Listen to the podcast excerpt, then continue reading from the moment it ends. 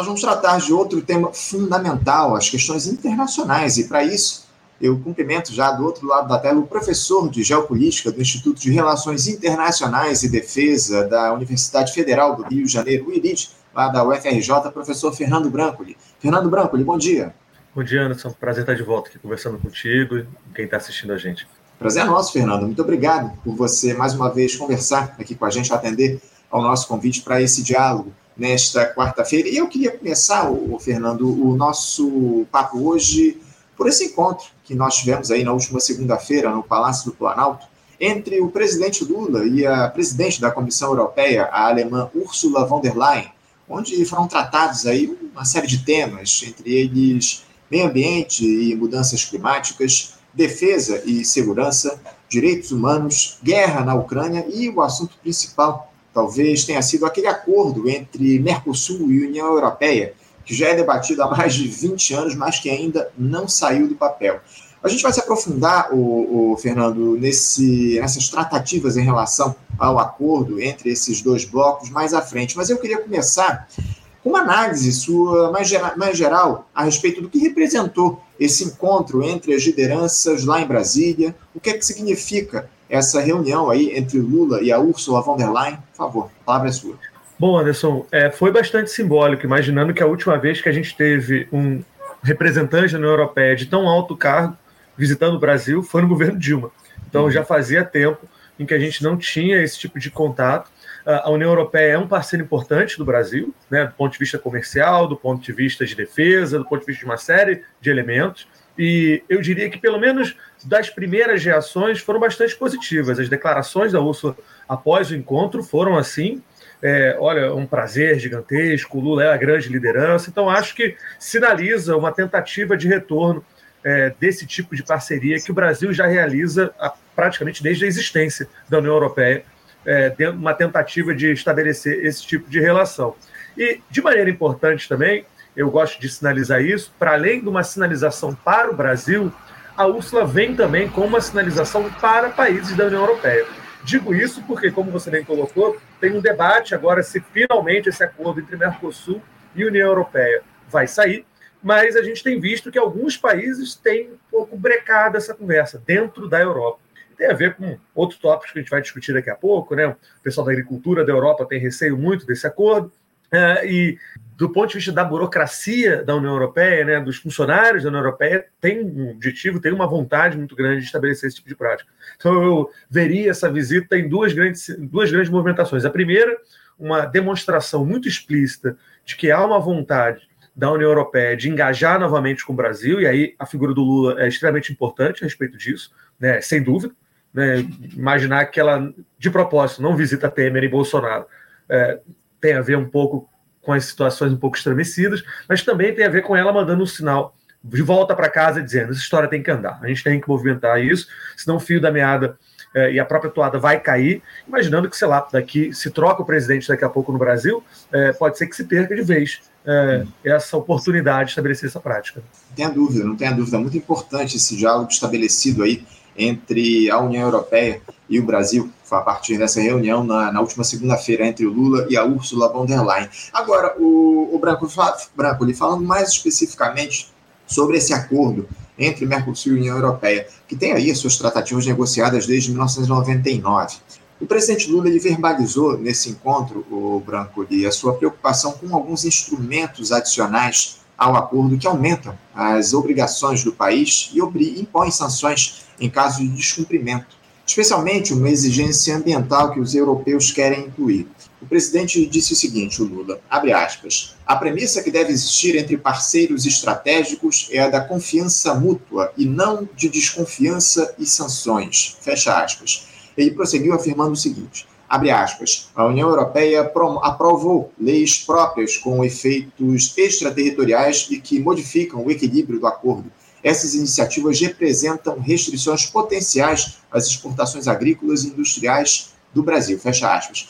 O mandatário se referia aí a essas leis aprovadas pelo Parlamento Europeu no mês de abril, Branco, com uma norma que proíbe aí a venda no continente de produtos oriundos de desmatamento em florestas. Branco, você concorda aí com esse posicionamento crítico do Lula, as premissas que foram incluídas nesse acordo entre União Europeia e Mercosul? Os europeus fazem bem em acrescentar, ao acrescentar essas exigências, é, é a confiança mútua mesmo que deve balizar esse tipo de pacto? Olha, Anderson, acho que a crítica do Lula faz bastante sentido. Digo isso porque o acordo já tinha uma série de dispositivos para controlar efetivamente que os produtos brasileiros, latino-americanos que fossem vendidos na Europa teriam algum grau de rastreio a respeito disso. A acusação de Lula, e me parece que ela tem alguma corroboração com a realidade, é que europeus estão bastante insatisfeitos, alguns países europeus, com o acordo, na medida em que facilitaria a entrada de produtos brasileiros, principalmente da agricultura, dentro do continente. E tem agora criado empecilhos bastante peculiares para impedir esse tipo de movimentação. Não à toa, a gente, quando observa quem está financiando esse tipo de acordo na Europa, são franceses e é, agricultores dos Países Baixos, da Holanda, que seriam uhum. os mais prejudicados nesse contexto. Gosto de lembrar, para quem está escutando a gente, que a agricultura europeia é extremamente financiada, extremamente ba bancada pelo Estado europeu, não é competitiva e, num contexto de competição direta com o Brasil, perderiam.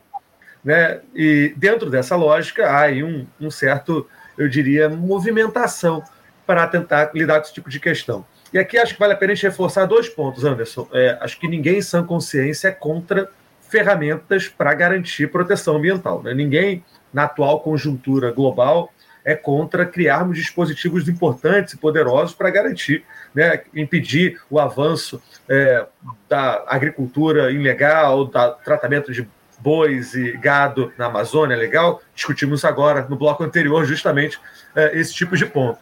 Agora, me parece em alguns momentos que alguns países e alguns grupos de interesse utilizam discursos ambientais para criar empecilhos para esse tipo de movimentação ligado ao comércio, ligado ao desenvolvimento dos países de desenvolvimento e coisas parecidas. E a crítica do Lula se soma, carro aqui do, do ovo passando em Niterói é uma alegria, né? A... Vai o carro do ovo, né, o Fernando? Sempre, sempre passa aqui. Pra... Niterói, ele fica me esperando na esquina, e quando ele sabe que eu estou gravando com vocês, ele vem. É, nesse caso específico, é, como você bem colocou, fazem 20 anos que esses temas estão sendo debatidos. Os temas ambientais foram mais do que discutidos. Então chama atenção, e acho que a crítica do Lula também é importante, dizer, olha, faltando semanas para as discussões se encerrarem, cria-se um dispositivo novo que muda de maneira muito importante todo o debate de 20 anos atrás e, de maneira importante, como você reforçou a fala do Lula, é unilateral. O argumento é, essa é a regra e o Brasil vai ter que passar a seguir. Ela não foi incluída dentro do debate do acordo para se chegar ao meio termo. O Parlamento Europeu aprovou e disse, lide com isso, o que obviamente gera algum tipo de reflexão de se não é um instrumento para empurrar emperrar um pouco a conversa. É, não tenha dúvida, não tenha dúvida. Essa é a grande questão que se coloca. Agora, o, o, o Branco, uh, a gente, eu, eu gostaria até de fazer uma análise no seguinte sentido. O, o centro do poder global, Branco, ele foi deslocado da Europa há muito tempo. Há uma disputa aí geopolítica entre Estados Unidos e China, mais do que evidente, que traz efeitos dos mais diversos. Diante disso, Branco, o que, é a União Europeia, o que, que a Europa pode oferecer aos países do Mercosul? Como é que nós podemos nos beneficiar de fato de um eventual acordo, contando com o fato de a Europa ser um continente considerado em decadência, digamos assim? É, me parece que, do ponto de vista prático, a gente já não tem tanto interesse em lidar com a Europa de maneira fragmentada. É, são países ricos ainda em desenvolvimento, pensar países como a França uh, e a própria Alemanha, mas quando esses países conseguem estabelecer práticas coesas de movimentação dentro do contexto da União Europeia, né, envolvendo uh, os mais de 20 países da União Europeia, isso gera aí uh, uma potencial e um, um elemento potencial de riqueza. E de maneira prática também não é excludente, né? Eu concordo com você. Se tivéssemos poucas fichas na mão, não faz sentido mais investir naquele espaço. Né? A gente teria que estar olhando para o continente africano, por exemplo, o continente mais jovem do mundo, que tem aí um potencial de desenvolvimento importante, e obviamente para a China, que é hoje em dia né, a máquina de crescimento e de desenvolvimento tecnológico é, do globo. Mas dentro desse contexto, na medida em que a gente tem mais fichas para jogar, nada impede que continuemos estabelecendo essas parcerias com a África e com a China e estabelecemos algum tipo de prática e de relação com a, uh, com a Europa. Do ponto de vista prático, o acordo com a União Europeia facilita a entrada de alguns produtos brasileiros dentro do continente, que ainda unificado trata-se de, um, uh, de um conjunto econômico bastante poderoso, né? então tem capacidade de compra, por exemplo, bastante interessante. E, além disso, facilitaria algumas trocas é, para o Brasil do ponto de vista industrial, de defesa, que poderiam ser interessantes. Agora, eu concordo contigo, e a sinalização do Itamaraty vai muito de acordo com a sua fala, Anderson. A ideia é somos parceiros da União Europeia, é um espaço econômico e político interessante, temos todo o interesse de estabelecer relações mais próximas com o continente. Uhum. Mas a vida continua. Né? Continuamos estabelecendo relação com a China, continuamos estabelecendo é, parcerias importantes com o continente africano. É, Celso Amorim fala isso semana passada. Olha, seria ótimo que, que, o acordo saísse, mas se não sair, o Brasil vai sobreviver e iremos continuar. Né? Então, é, eu diria que está bem balanceado nesse contexto, é de muito interesse da União Europeia, num contexto de que vem perdendo poder, prestígio e influência, conseguir costurar um acordo com a América Latina, com o Mercosul, na medida em que estabeleceria, aí, acho que, práticas mais interessantes. Mas se não acontecer, é uma pena e bola para frente. Né? Mas sou um otimista, acho que vai sair até o final do ano. Vamos ver, inclusive, essa foi a, a, a fala da Ursula von der Leyen ao final desse encontro, que está otimista aí de que esse acordo saia até o fim do ano. Você falou sobre o Celso Amorim, o ex-ministro, que dialogou diversas vezes aqui com o nosso programa. Estamos, inclusive, atrás dele para um outro papo aqui no nosso Faixa Livre a respeito dessas questões hoje. Ele é assessor lá, assessor direto do presidente Lula nessas questões internacionais, enfim. Agora, eu tenho um questionamento aqui irônico de uma espectadora nossa e eu queria que você falasse um pouco a respeito disso. A Eugênia Braga, ela diz aqui o seguinte: esse acordo com o Mercosul e a União Europeia é tão bom quanto a OCDE? Só para lembrar aqui que o Brasil estava buscando aí entrar nesse grupo econômico, a OCDE, mas parece que uma das maiores economias do mundo, mas parece que isso acaba, deve acabar não saindo aí pelos próximos tempos. Mas eu queria que você falasse um pouco a respeito disso. É tão bom esse acordo quanto a OCDE, ou Branco? Olha, o acordo da OCDE é péssimo, né? A gente não tem absolutamente nada para ganhar e fico muito feliz que a gente tenha é, bloqueado esse processo, apesar de já ter criado estragos, né? Eu gosto de lembrar, Eugênio, acho que você sabe disso melhor que eu aí que está acompanhando. É, abrimos mão de alguns status, por exemplo, na, na Organização Mundial do Comércio, para tentar essa entrada na OCDE e tem colegas muito mais espertos do que eu que trabalham com a economia política internacional que reforçam que se tratava de um movimento muito ruim. Né? A gente só perdeu dentro dessa questão, fico feliz de ter bloqueado. No caso do acordo do Mercosul é, com a União Europeia, eu diria que, como ele foi costurado nos últimos 20 anos, e lembrando parte desses 20 anos, né, os dois mandatos do Lula e um mandato e meio da Dilma antes do golpe, parte importante, eu diria, de forças progressistas tiveram voz e costura dentro desse acordo. Ele, apesar de ter aí é, elementos de outros governos, eu diria que ele foi costurado de maneira interessante. Da maneira como ele está agora na mesa, é, eu diria que ele é mais positivo do que negativo, apesar de ter pontos é, passíveis de crítica. Só para adiantar aqui, Eugênia, por exemplo, algumas críticas basicamente somos nós enviando os commodities para a União Europeia, né? a facilitação de envio de commodities da, da, América Latina e uma facilitação de compra de produtos industrializados da Europa, o que denota aquela velha circulação complicada de um envio de material com pouco, com pouco valor agregado e a compra de processos uh, industrializados, que reforçaria, inclusive, o processo de desindustrialização dos países aqui da América Latina. A boa resposta que especialistas progressistas que eu tenho escutado nos últimos meses sobre isso é: o Brasil já consegue, em alguns espaços, vender commodities com valor agregado. A ideia de que, quando conseguimos pensar na Embrapa em alguns lugares, não esse processo predatório de venda, a gente consegue agregar valor de maneira importante. Há, por exemplo, Anderson, uma cláusula muito interessante para agricultura familiar para a, a, União Europeia, né? Que, por exemplo, membros do MST têm sido bastante positivos a respeito disso. Há um dispositivo bastante peculiar, né? E aí tem a ver, inclusive, com uma mudança de mentalidade, eu diria, no Globo, dizendo: olha, a gente quer comprar arroz orgânico do MST e mandar para a União Europeia, ter uma facilitação desse processo. Então, não é, obviamente, um acordo perfeito, ele tem suas complicações, mas eu diria que é interessante. E anos-luz, ordens de grandeza muito superiores a qualquer tipo de anexação uh, com a CDE, que seria desastroso, certamente. Não tenha dúvida, não tenha dúvida. Eu acho que uma das grandes questões é essa que você citou muito bem, o, o, o Branco, e é esse grande fazendão que virou o Brasil ao longo desses últimos anos. E isso acaba se refletindo nos números que a gente vê aí do PIB. Né? Tivemos aí no primeiro trimestre desse ano uma alta do PIB de 1,9%, absolutamente influenciada pelo crescimento do agronegócio, que subiu 21,6% nesse primeiro trimestre, do ano de 2023 em relação ao ano passado. É, é, é, lamentável todo esse quadro. A gente precisa, acima de tudo, reindustrializar o nosso país. É uma discussão que a gente vem fazendo há anos aqui, inclusive, no nosso Faixa Livre. Vamos debater esse tema em maior profundidade ainda ao longo das próximas semanas, enfim. Ô Branco, eu, eu queria falar um pouco mais sobre esse acordo, porque a, apesar desse questionamento do Lula, a, a, como eu citei aqui, a Ursula von der Leyen disse estar confiante de que esse acordo vai ser finalizado até o fim de 2023. O Lula ele tem tentado, o, o Branco, intensificar a agenda dele com lideranças internacionais. Ele já visitou desde o início do mandato os Estados Unidos, a China, o Japão, a Argentina, também Portugal. Tem recebido alguns presidentes e primeiros ministros aí em Brasília. Nas próximas semanas ele deve ir ao Vaticano e também à França. Eu te confesso, o, Branco, que já começo a ter lá minhas dúvidas a respeito de para quem o Lula está governando, porque ele aprofunda a agenda internacional e internamente o governo está absolutamente desarticulado, sem base social. Até que ponto, Branco, essa estratégia do presidente brasileiro de mirar o exterior pode ser benéfica ao país? Em um quadro como esse que temos na política interna, Fazendo uma alusão, me parece que o Lula é um daqueles empresários que vão muito a negociações com dirigentes de grandes empresas internacionais e aparece pouco no chão de fábrica, né?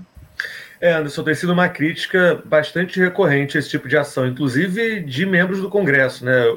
Tem uma frase famosa que era menos América Latina e mais Brasília, uhum. nas últimas semanas correndo nos corredores de Brasília, com argumentos que o presidente estava muito afastado da negociação, muito afastado da articulação política, gerando aí derrotas para o governo e gerando um certo caos, eu diria, é, na organização de todo o sistema. Lembrando, a gente está no meio de uma semi-crise aí, provavelmente a ministra do Turismo vai cair, uma coisa meio esquisita.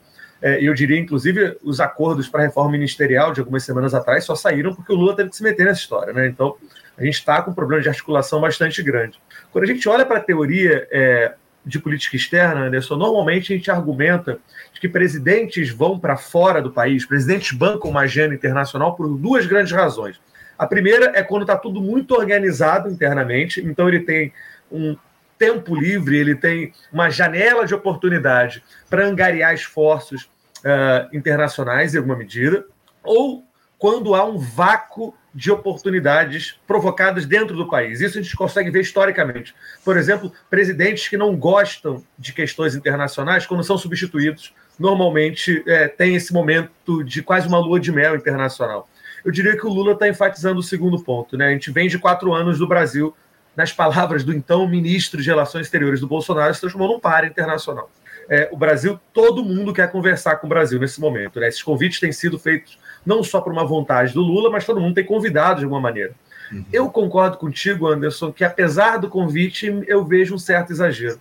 Vejo um certo exagero, porque nesse momento, me parece, é, a estrutura política no qual o governo está inserido não consegue dialogar com um Congresso vitaminado desde o golpe da Dilma, né? A gente está vivendo um semi-parlamentarismo quase, nas palavras de Lira, em entrevista anteontem. A Globo News diz: olha, a Constituição, diz palavras de Lira, ela é semi-presidencialista, quase parlamentarista. Um delírio, né? Eu não sei de onde que ele tirou isso, mas é um recado muito forte. Então, é, eu acho que existe uma vontade internacional de participação maior do Brasil após quatro anos do Lula, de Ucrânia à Palestina, de União Europeia à África. Existe um pedido internacional para que Lula, de alguma maneira, apareça nesses espaços, mas eu concordo que há uma necessidade muito explícita de mediar o que é uma vontade internacional e uma demanda gigantesca dentro do nosso território para que as questões funcionassem. E digo isso porque talvez numa realidade paralela, se tivéssemos uma articulação política que não dependesse tanto de Lula, vamos pensar, primeiro mandato de Lula, que tínhamos figuras ali que articulavam isso, a própria figura do Dirceu, o Palocci, em alguma medida, podemos debater no bar depois uh, que achamos disso, mas eram figuras que tinham ali um acesso ao Congresso de maneira mais importante. Do ponto de vista prático, hoje em dia, quem tem capacidade de articular tem sido o próprio presidente, que usa seu capital político para convencer os congressistas. Então, concordo contigo, sou um professor de relações internacionais, né? então gosto do Brasil indo para fora, gosto do Brasil recebendo todos os presidentes da América Latina em Brasília há um mês atrás, mas concordo com algumas críticas que tem havido uma necessidade mais, eu diria, do presidente olhar para dentro, até porque o tempo do internacional, para encerrar aqui, ele é diferente do tempo do nacional. Então, essas reuniões, esses acordos, essas costuras que o Lula tem tentado estabelecer vão demorar meses, se não anos, para gerar agenda positiva. O que, às vezes, é, não é o que precisamos nesse momento. Né? Início de mandato, estão precisando gerar agenda, estão precisando gerar algum tipo de movimento é, até para fazer a máquina andar. Agora, o, o, Branco, e por outro lado, você acha que essas escolhas que o Lula tem feito de fazer o diálogo mais para fora não estaria dentro justamente da dinâmica que foi construída em torno dessa gestão, que é justamente a gente tem aí um arcabouço fiscal que vai ser aprovado uh, nas próximas semanas aí pelo Senado Federal e que o próprio ministro da Fazenda, Fernando Haddad, que articulou a construção dessa, desse arcabouço, ele, ele já disse aí que a, a ideia é justamente é, pensar no investimento externo para o nosso país. Você acha que essa, esse diálogo que o Lula tem feito, essa, essas viagens, essas articulações internacionais não estão justamente é, no âmbito dessa escolha que foi feita, a escolha da equipe econômica de, de buscar o um investimento externo para é, movimentar a nossa economia? Olha, quando eu vejo as últimas anunciações, os últimos avisos de investimento externo, Anderson, me parecem estar muito atrelados nesse momento com dispositivos ah, ambientais. Se a gente olhar 80% das verbas anunciadas nos últimos quatro meses, vindas de parceiros internacionais, têm sido ligados a movimentos uh, basicamente uh, articulados com premissas ambientais. É óbvio que há um interesse nesse momento declarado, tanto de Estados Unidos, quanto de China, quanto de países da União Europeia, para investimento em energia e infraestrutura, mas essas declarações até agora não materializaram esse tipo de ponto. É, encerrei há pouco tempo, vou até fazer uma propaganda aqui com colegas, um livro que chama Tropical Silk Road, em que a gente está tentando debater o investimento é, chinês em uhum. espaços uhum. ambientais no Brasil. E uma das conclusões que chegamos nesse livro é de que o investimento vai vir independente do que se faça. Os chineses estão extremamente interessados uh, em fazer investimento em infraestrutura no Brasil uh, e me parece que não há, a princípio, uma grande necessidade nesse momento desse tipo de articulação. O Lula já teve na China, vale a pena lembrar aquela recepção uh, de um caráter bastante explícito, de parceria uhum. estratégica. Então, eu diria, as relações nesse momento de necessidade de captura de investimentos passam ao largo da necessidade do presidente estar feito, estar fazendo essas visitas. Eu acho que ela é muito mais simbólica de apontar. Uhum. O Brasil está voltando ao cenário internacional, voltamos a ser um país confiável em alguma medida, queremos participar dos grandes debates internacionais, mas tenho as minhas dúvidas se essas visitas conseguiriam gerar uh, esse tipo de investimento a curto prazo, que a gente precisa para ontem, né? imaginando do ponto de vista prático. Mas, bom, Vamos ver até que ponto vai, vai movimentar isso, mas deixa aqui o jabá para os colegas e alunos. É um livrinho que reunimos ativistas e colegas progressistas, saiu pela Stanford University Press, chama The Tropical Silk Road, o futuro da China na América do Sul, que a gente tenta entender o que, que esses investimentos chineses estão fazendo com os, as dinâmicas de desenvolvimento e como é que estão mudando um pouco o cenário e a cara da América Latina uh, para diversos fatores. Né? É, esse livro está traduzido para o português? Ou... Ainda não, vai sair ano que vem pela editora da FRJ. Eu vou te perturbar, vou mandar um, um exemplar aí para vocês, pra, até para ficar mais fácil de acesso. Né? Não é todo mundo consegue ler inglês, mas até ano que vem sai pela editora da FRJ. Chama a, a Tropical Silk Road, seria aí a estrada, uh, nova rota da seda tropical, né? Alguma medida. Não, e a gente, a gente faz questão aqui de fazer o lançamento dessa obra aqui no nosso programa. Legal. Você nos avisa, inclusive, quando sair, para a gente fazer o lançamento desse, que é um tema muito importante aqui, muito caro para o nosso programa, essa, essa participação dos investimentos, da, especialmente da China aí, uhum. nessa necessidade de, de investimentos que eles têm feito aí ao longo dos últimos tempos, é um tema muito interessante. Mas eu queria mudar um pouquinho de assunto, Branco, ainda tem alguns outros temas para tratar aqui com você.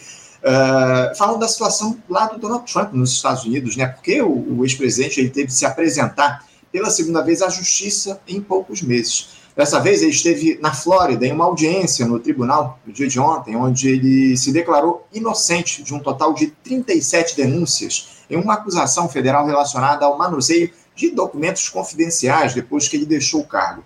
Donald Trump é o primeiro ex-presidente dos Estados Unidos a enfrentar acusações federais.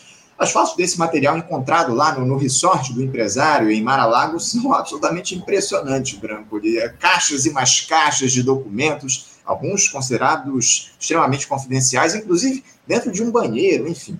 Ao que tudo indica, esse processo aí deve ser longo. Uh, as investigações devem durar aí por, por um longo tempo, especialmente uh, as discussões em torno da, da, das responsabilizações nesse, da, da, da captação desses documentos pelo Donald Trump.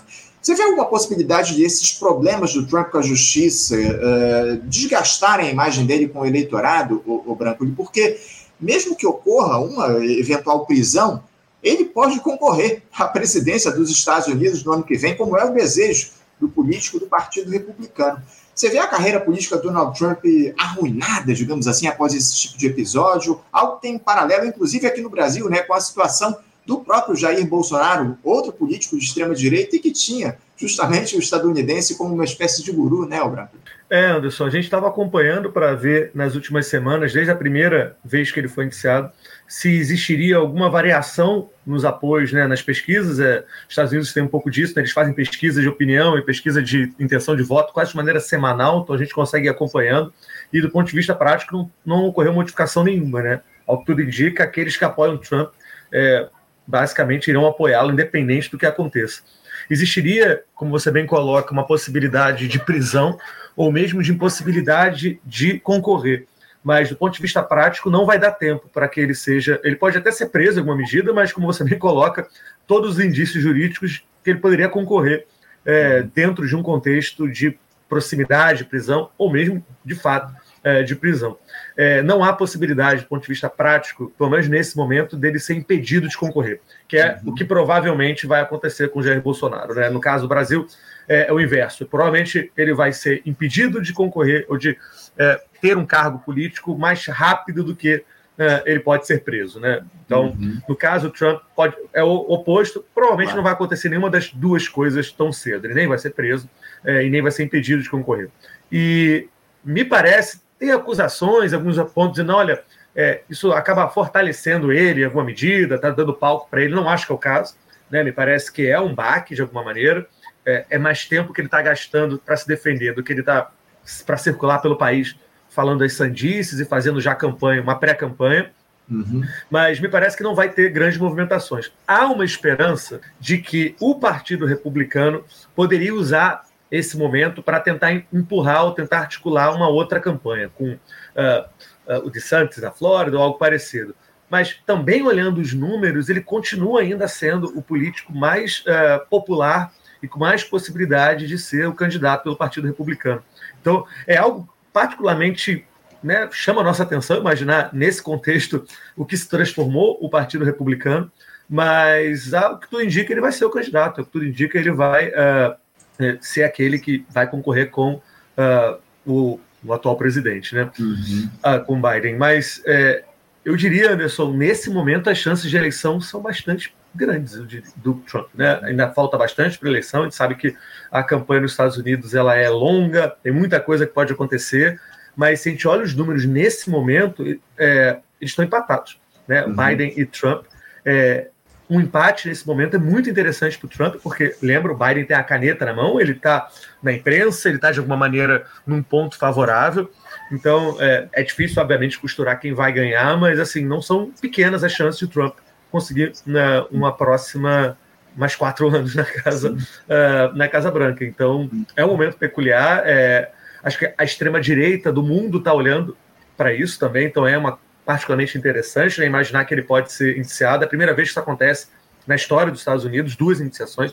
Ele, ele, tem, ele já foi indiciado mais vezes do que ele foi eleito, né? Uhum. Só foi eleito uma vez, mas é, por incrível que pareça, não há indícios de que ele vai ser proibido de concorrer e de que ele está perdendo apoio por parte dos uhum. republicanos apesar disso. É, nesse sentido, o, o Branco, houve aí uma, uma pesquisa recente aí lá nos Estados Unidos que mostra que entre os republicanos o Donald Trump, ou os autodenominados republicanos, o Donald Trump teria 43% das intenções para que ele seja o candidato do partido à presidência da República, enquanto o Ron DeSantis ter, teria 22%. Ron DeSantis, que é governador da Flórida, ele teria aí 22% da, da preferência dos republicanos para ser o candidato do partido à presidência da República. Agora, na questão referente aí à, à possibilidade dele concorrer à presidência, parece que mesmo que, que, ele seja preso, ele vai concorrer, porque nos Estados Unidos não há uma lei como a gente tem aqui no Brasil, que é a tal da lei da ficha limpa, né, que impede alguém que seja condenado a concorrer ao cargo presidencial. O, o Donald Trump pode, pode acontecer uma situação absolutamente uh, inédita de um presidente da República governando o país dentro da, da, de uma prisão, enfim, há, há, algo pouco provável, essa é a grande verdade, mas a, possibilidade existe, ele não pode, ele não deixa de concorrer à presidência, mesmo que ele seja condenado nesses casos aí que estão colocados em, em, que ele é acusado. Enfim, a gente vai cenas para os próximos capítulos, a gente vai continuar observando essas questões. Para a gente encerrar aqui, ô, ô, Fernando, que a gente até ultrapassou um pouquinho o nosso tempo de, de, entrevista, eu, eu não posso deixar de falar da situação lá na Colômbia, né, o Branco, porque o governo do presidente Gustavo Petro ele enfrenta aí uma nova crise. Após algumas trocas ministeriais que ele realizou no mês de abril, em uma decisão que enterrou aquela coalizão com partidos tradicionais, após as reformas que ele propôs enfrentarem algumas travas no Congresso, o caso mais recente, o episódio mais recente envolve aí demissões da chefe de gabinete, a Laura Sarabia, do embaixador da Colômbia na Venezuela, o Armando Benedetti, e acusações sobre supostas doações irregulares de campanha. O Gustavo Petro, por sua vez, disse que não cometeu nenhum delito e classificou essa crise como uma simples tentativa de golpe suave para interromper a luta contra a impunidade. O ponto máximo de tensão veio na última semana, o Branco, quando áudios de que Benedetti supostamente teria enviado à Sarábia foram divulgados pela revista colombiana Semana, uma publicação que faz oposição ao governo Petro. O Gustavo Petro, Branco, lhe parece aí que faz o governo mais à esquerda da América do Sul, com medidas corajosas, aí, entre elas a troca efetiva no comando militar lá no país você vê nessas últimas movimentações, o, o Branco, ali, uma tentativa de golpe por parte da direita para tirar o Gustavo Petro da presidência?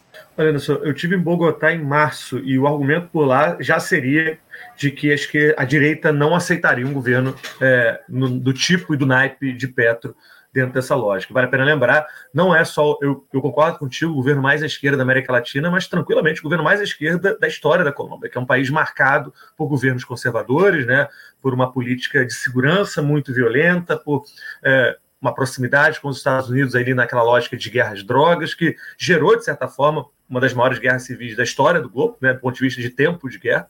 É, mas, e claramente, eu diria, uma população muito emparedada em dimensões conservadoras. É, dentro dessa lógica, é, Petro está tentando perdão, é, jogar, eu acho que agora, a lógica dentro de uma dinâmica menos do status quo, que é o que ele tentou fazer anteriormente, né, tentando costurar uma grande aliança, tentando, de alguma maneira, atender certos interesses de grupos conservadores, e agora entrou no que seria aí no poker para o all-in, com o seguinte argumento: vou jogar o jogo de acordo com as premissas mais progressistas possíveis. Para a gente, é, que é analista, de alguma maneira, tem sido interessante porque o que se pediu para que o governo do, da, da Dilma fizesse, ele está tentando fazer agora, que é colocar a população que o apoia ainda nas ruas. A gente está vendo esses últimos dias com grandes manifestações na Colômbia, nas principais, em Medellín, em Bogotá, em que a população dizendo: olha, não iremos aceitar esse acossamento, essa pressão por parte de grupos uh, conservadores ao que seria um governo progressista. É, então, eu diria, nesse momento, ele está uh, fazendo acusações, eu diria ah, claramente uma tentativa de pressionar o governo dele por parte de grupos mais à direita, de, de, de, eh, de grupos conservadores, e aí tem outros setores, outros elementos, eu diria, que se articulam nessa, nessa discussão. A economia colombiana não vai muito bem, é um país que ainda depende de uma série é, de acordos com os Estados Unidos, que tem barreirado um pouco desde a chegada de Petro, vale a pena lembrar, né? é, tem brecado uma série de acordos que já estavam costurados. Aí uma das, uma das discussões, um dos debates tem sido até que ponto a estrutura internacional não está punindo Petro por estar tá tentando fugir um pouco da cartilha.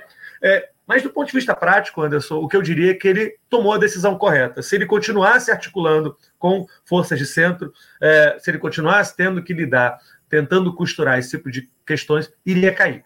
Até porque as acusações são muito fracas, eu diria, né? Umas coisas meio pitorescas, incluindo a Venezuela nesse debate, quase como um bicho-papão, não recebeu é, aquele financiamento, recebeu grana durante a campanha, em notas pequenas que chegaram no, no avião não identificado, uma coisa bem peculiar. E entrou, agora resolveu bancar, vai governar a população. Não sei quanto disso vai ser sustentável, não sei quanto tempo ele consegue se manter no poder nesse tipo de ponto, mas me parece que foi a melhor saída. É, Para quem tem interesse em América Latina, claramente temos aí uh, mais um sinal de que é complicado ter governos progressistas aqui no nosso continente. Não tem a dúvida, não tem a dúvida. É muito complicado a gente avançar com ideais progressistas aqui de, de, esquerda no nosso continente branco. E eu quero agradecer muito a tua participação conosco no programa de hoje. Muito obrigado por você se dispor mais uma vez a esse diálogo aqui conosco no Faixa Livre. Eu te desejo aí um ótimo dia de trabalho e deixo um abraço forte. Obrigado, Anderson. Um abraço para você, para quem está nos assistindo. Fica... Até a próxima vez. Um grande abraço aí. Até a próxima. Um abraço. Conversamos aqui com o professor Fernando Branco, Fernando Branco, professor de Geopolítica da Universidade, do Instituto de Relações Internacionais e Defesa, o IRID, da Universidade Federal do Rio de Janeiro, a UFRJ, tratou aí conosco a respeito de uma série de questões, falou aí desse encontro do presidente Lula com a Ursula von der Leyen, lá, né, lá em Brasília, na última segunda-feira, falando, tratando aí das questões relativas ao acordo entre Mercosul e União Europeia, dialogou um pouco a respeito da situação do Donald Trump nos Estados Unidos, sobre o quadro na Colômbia, enfim, temas importantes que a gente trouxe aqui nessa nossa entrevista com o Fernando Branco no nosso programa.